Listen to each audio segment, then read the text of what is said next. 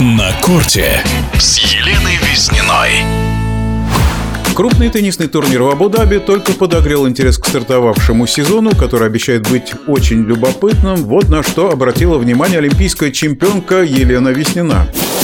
Арина Соболенко прекрасно начала сезон, победив на турнире в Абу-Даби. При этом она также была победительницей последнего турнира в 2020 году. Тем самым у нее сейчас в активе 10 побед подряд в одиночном разряде. Это дает максимальную уверенность, самое главное, и очки, и победы. То, что как раз-таки не хватает теннисистам в начале сезона.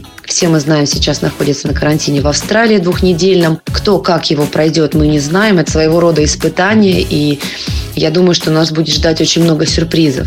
Но также я бы хотела отметить удачное выступление Вероники Кудерметовой, которая дошла до финала. Это ее крупнейший финал в карьере.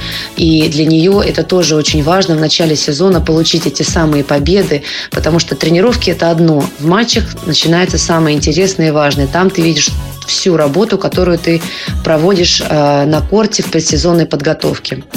Сама Елена Веснина, которая объявила о возобновлении карьеры, продолжает подготовку. Вот некоторые подробности. В данный момент я нахожусь в городе Сочи. А, была небольшая, ну, достаточно неприятная травма шеи, из-за которой пришлось прерывать тренировочный процесс примерно на неделю, даже чуть больше.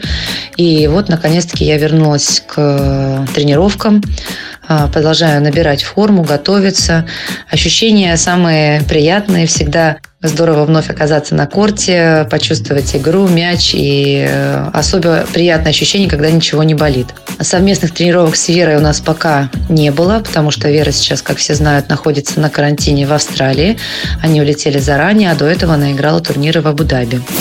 Вера Звонарева сыграет на открытом чемпионате Австралии. Елена Веснина выйдет на корт ориентировочно в марте. Ждем возвращения.